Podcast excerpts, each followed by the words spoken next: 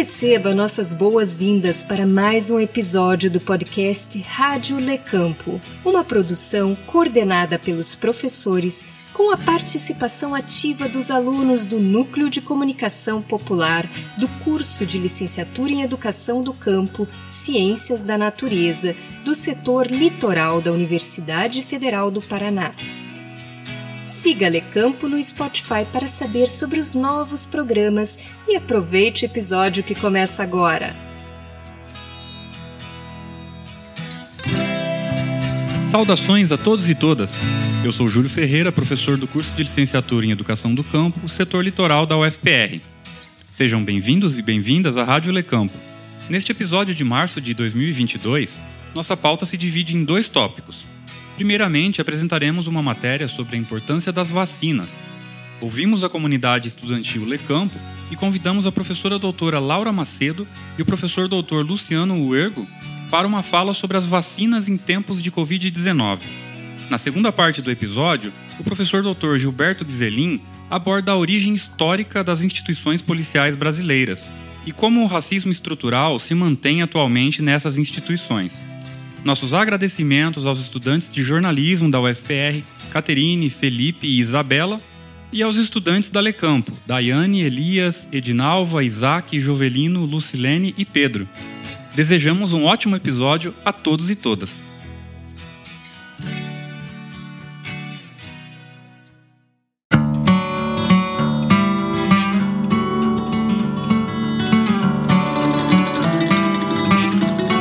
Vacina é ciência que salva vidas.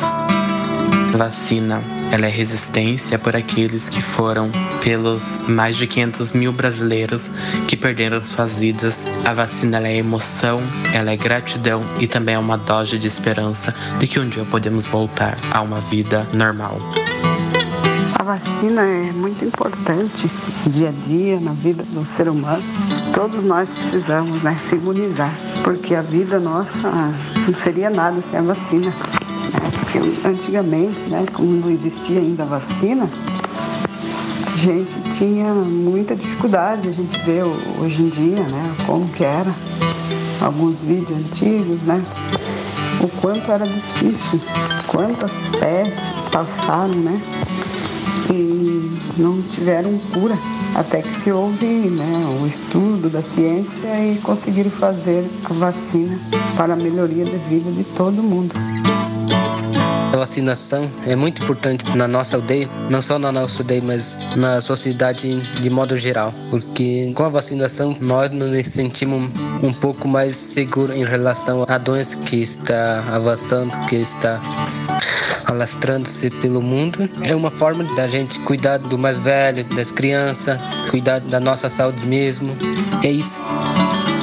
Vacina é ciência. Ela é muito importante para o controle de muitas doenças. O valor da vacina é dar valor à vida, dar valor à ciência. É tudo isso que milhares de pessoas fazem para combater de vírus, de doenças em nosso planeta. A vacina é esperança. Esperança para todos promovendo a defesa da vida, em meio a tantas iniquidades sociais existentes. Vacina é ciência a favor da vida.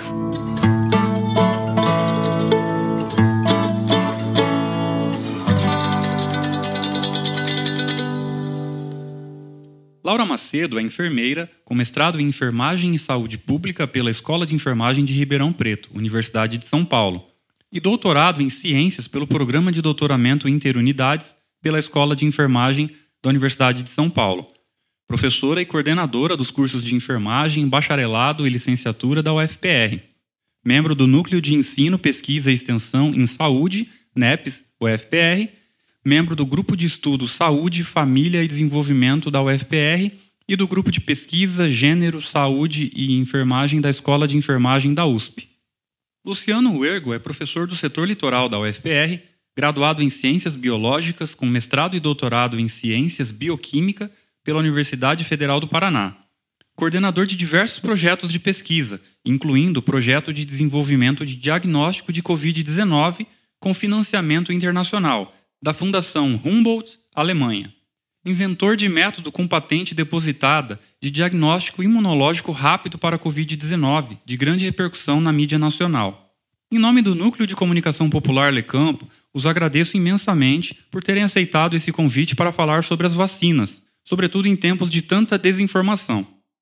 Olá, meu nome é Laura Macedo, eu sou enfermeira, professora do curso de enfermagem da Universidade Federal do Paraná e estou aqui para conversar com vocês a respeito das vacinas.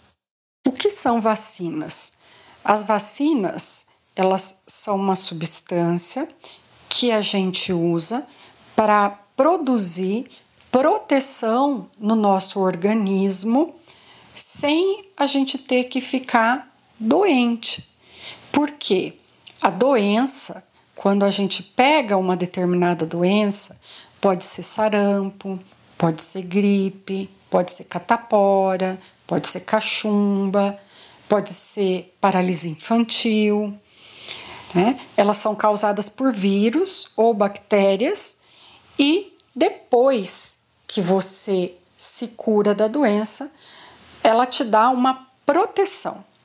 No caso das vacinas, a gente pega aquele bichinho que causa doença, que pode ser o vírus ou a bactéria, trabalha com ele no laboratório para que ele não seja mais um causador de doença e sim só da proteção para o organismo.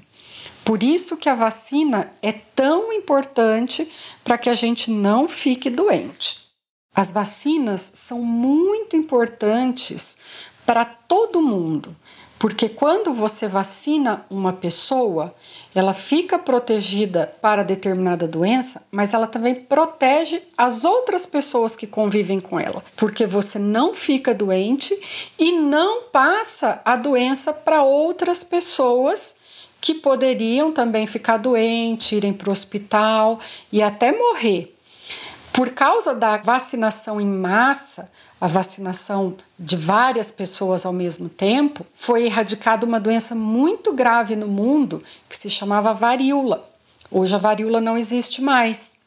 A gente também se encaminha é, para acabar com a polio, também conhecida como paralisia infantil.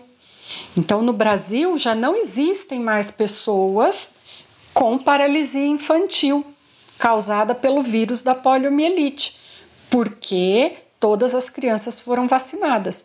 Então, é muito importante que as mães continuem levando seus filhos para tomarem todas as vacinas. Nós temos mais de 20 vacinas disponíveis nos postos de saúde, então são mais de 20 doenças que a gente fica protegido, que a gente não tem graças à vacinação.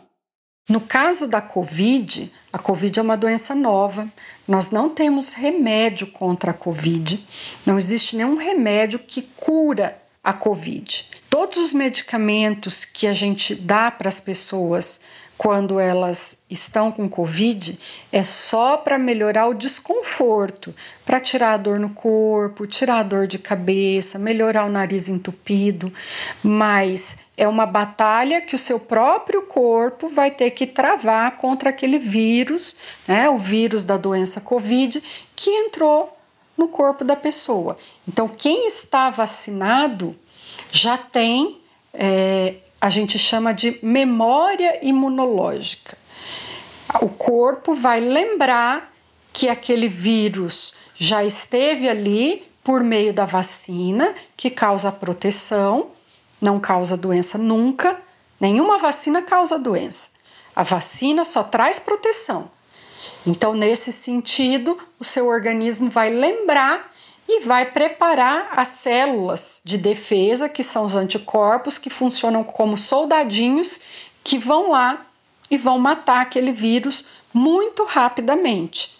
E quem não tomou a vacina não tem esses anticorpos, não tem essa memória imunológica, então ele vai demorar para produzir esses soldadinhos e isso pode fazer com que seja tarde demais. A pessoa pode até morrer.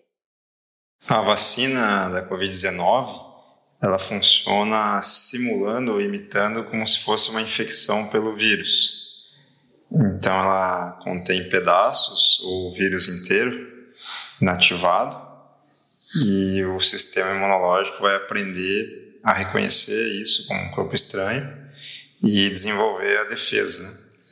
Então, quando a pessoa vacinada entrar em contato com a doença, o sistema imunológico já vai estar preparado, já vai ter sido treinado para responder rapidamente.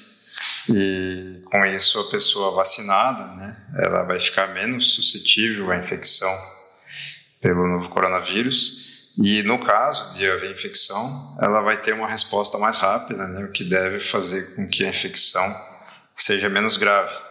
Então, as pessoas que foram vacinadas com esquema completo, né, com a primeira, segunda e terceira dose, ah, é esperado que elas tenham uma redução grande no número de casos graves, hospitalização.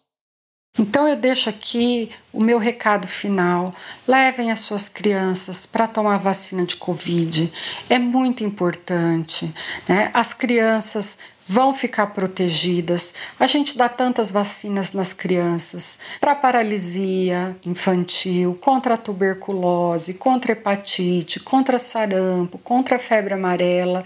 Né? Todas as vacinas são seguras, todas as vacinas trazem muita proteção para o organismo. Então, não existe vacina que cause doença, não existe vacina é, que cause mal as vacinas só fazem o bem, as vacinas são importantes para adultos e crianças, para que a gente possa viver melhor, com saúde, com qualidade de vida e para a gente proteger a nós mesmos e a quem a gente ama.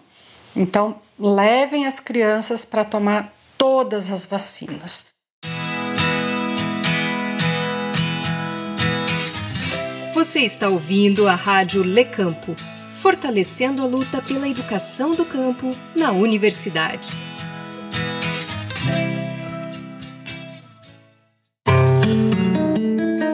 Na manhã de 6 de maio de 2021, uma operação da Polícia Civil do Rio de Janeiro, na favela do Jacarezinho, zona norte da capital fluminense, resultou na morte brutal de 28 pessoas, dos quais oito foram executados dentro de suas próprias residências, inclusive na frente de seus filhos e familiares. Embora classificada por entidades de direitos humanos como um verdadeiro massacre, tendo levado a Defensoria Pública do Rio a abrir um inquérito para investigar a desproporcionalidade de força empregada na ação, a mais letal da história da Polícia do Rio até então, a corporação policial justificou a operação e o morticínio por ela causado como resultado da política de combate ao tráfico de drogas. Infelizmente, o extermínio em Jacarezinho não é uma causalidade. Na verdade, na história de como a polícia do Rio e do Brasil como um todo se relaciona com os moradores de comunidades carentes e abandonadas pelo Estado, o massacre de Jacarezinho é só mais um episódio triste e repetitivo que razão a polícia no Brasil toma as comunidades periféricas e seus moradores, a maioria negros, inclusive, como inimigos em potencial? Para responder a essa pergunta, é necessário, antes de mais nada, retroagir ao surgimento da instituição policial no Brasil. Esta foi criada em 1808, dentro dos eventos e reformas urbanas implantadas no Rio de Janeiro com a vinda da família real portuguesa. Com a chegada dos novos ilustres moradores, o Rio passou da noite para o dia a condição de sede do Império Ultramarino Português. A corte, como a cidade passou a ser conhecida, necessitava de amplas e urgentes melhorias para se equiparar minimamente à antiga sede do governo joanino, a cidade de Lisboa. Uma dessas melhorias foi justamente a criação da Intendência Geral da Polícia da Corte e do Estado do Brasil. Segundo o historiador Thomas Holloway, no seu livro Polícia no Rio de Janeiro: Repressão e Resistência numa Cidade do Século XIX, a época da criação da Intendência Geral da Polícia, esta era responsável por uma série de atribuições, algumas das quais hoje estranhas à instituição policial moderna, como, por exemplo, garantir o abastecimento de água da cidade, através da guarda de chafarizes, então única forma de captação de água limpa nos centros urbanos daquela época. Ademais, a intendência era responsável pela fiscalização e autorização de obras públicas, por zelar pela segurança pessoal e coletiva da população urbana, branca e livre, e pela investigação de crimes e captura de criminosos. Tendo em vista a existência da escravidão naquele momento, não é de surpreender que o alvo principal da força policial fossem os negros, fossem eles escravos ou livres. Com razão, Holloway afirma que, com a criação da polícia, teria sido inaugurado no Brasil uma nova divisão no campo do domínio a que eram submetidos as pessoas de cor, em especial os escravos. Pois, enquanto no plano doméstico cabia ao senhor o predomínio do uso da força, no espaço público cabia ao Estado, por meio de seu braço armado, ou seja, a polícia, vigiar, punir e reprimir a massa de sujeitos indesejados, isto é, a malta negra que fazia do Rio e de outras cidades brasileiras verdadeiras cidades africanas. Carlos Eugênio Líbano Soares, no seu livro A Capoeira Escrava e Outras Tradições Rebeldes no Rio de Janeiro, ressalta que um dos maiores problemas da ordem social, não só da capital do país, como de outras cidades brasileiras no início do século XIX, era a capoeira, então prática exclusiva das camadas marginalizadas da sociedade urbana brasileira, formada majoritariamente por negros, escravos livres, mas também por outros segmentos sociais inferiorizados, como como imigrantes portugueses, brancos e pobres e imigrantes vindos de outras partes do país, que habitavam os cortiços das proximidades da região portuária carioca. Não por acaso, a população abastada da cidade via a capoeira como uma prática de vadiagem, causadora da desordem social e que deveria ser coibida. Com efeito, desde 1817, a punição para quem fosse pego em flagrante praticando capoeira era a prisão, seguida por 300 açoites, e o posterior envio para os trabalhos forçados na construção do dique do arsenal da Marinha Imperial. Assim, já nos tempos de Dom João VI, a polícia carioca, sob o comando do intendente Manuel Nunes Vidigal, agia de forma implacável contra os capoeiras. O romancista Manuel Antônio de Almeida, autor de Memórias de um Sargento de Milícias, escreveu o seguinte sobre a atuação de Vidigal. Major Vidigal foi durante muitos anos mais que o chefe, o dono da polícia colonial. Habilíssimo nas diligências, perverso e ditatorial nos castigos, era o horror das classes desprotegidas do Rio de Janeiro. Porque, em uma época em que a cidade era repleta de pelourinhos públicos, Vidigal era o grande promotor das chamadas ceias de camarão, isto é, verdadeiras sessões de chibata a que ele submetia os capoeiras por ele detidos, até que suas peles ficassem em carne viva. Mesmo com o fim da escravidão, a polícia, agora respaldada pelas teorias eugênicas e racistas do início do século XX, seguiu elegendo os negros e outros estratos sociais marginalizados que habitavam e trabalhavam nas regiões urbanas periféricas como o seu alvo de atenção, intimidação e maus tratos. Nesse sentido, o historiador José Murilo de Carvalho, no seu livro Os Bestializados, o Rio de Janeiro e a República que não foi, recorda que durante o processo de modernização e higienização da capital do país, não só de doenças, como de sujeitos tidos por indesejáveis, com o objetivo de erradicar as doenças endêmicas da cidade, a exemplo da varíola, a polícia foi institucionalmente utilizada para invadir as casas dos moradores da periferia reticentes quanto à vacina.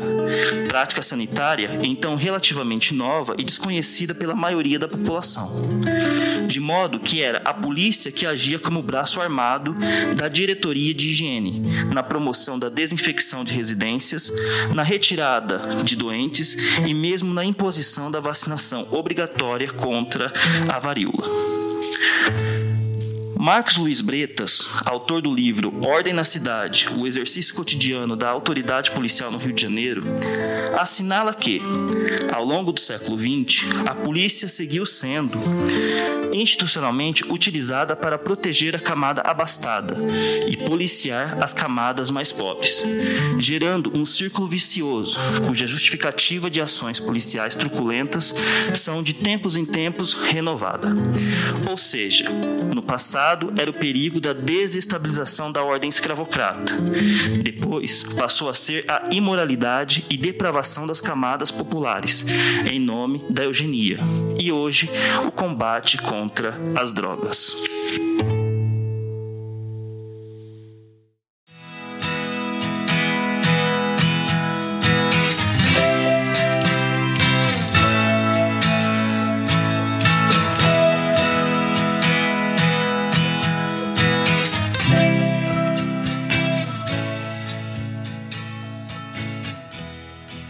Agradecemos muito a sua audiência.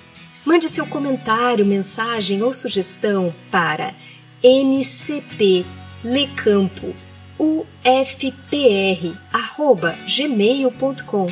Anotou? O e-mail é ncplecampo.ufpr@gmail.com. O podcast Rádio Lecampo é uma produção do Núcleo de Comunicação Popular do curso de Licenciatura em Educação do Campo, Ciências da Natureza, do setor litoral da Universidade Federal do Paraná. Apresentação e edição de Júlio César Davi Ferreira. Produção de Adalberto Penha de Paula, Andrea Francine Batista, Etienne Vacarelli, Gilberto da Silva Guizelin, Júlio César Davi Ferreira e Viviane Camejo Pereira. E contribuição especial dos alunos do curso de Educação do Campo. Educação do Campo. Direito nosso, dever do Estado, compromisso com a comunidade. Educação do Campo. Direito nosso, dever do Estado, compromisso com a comunidade.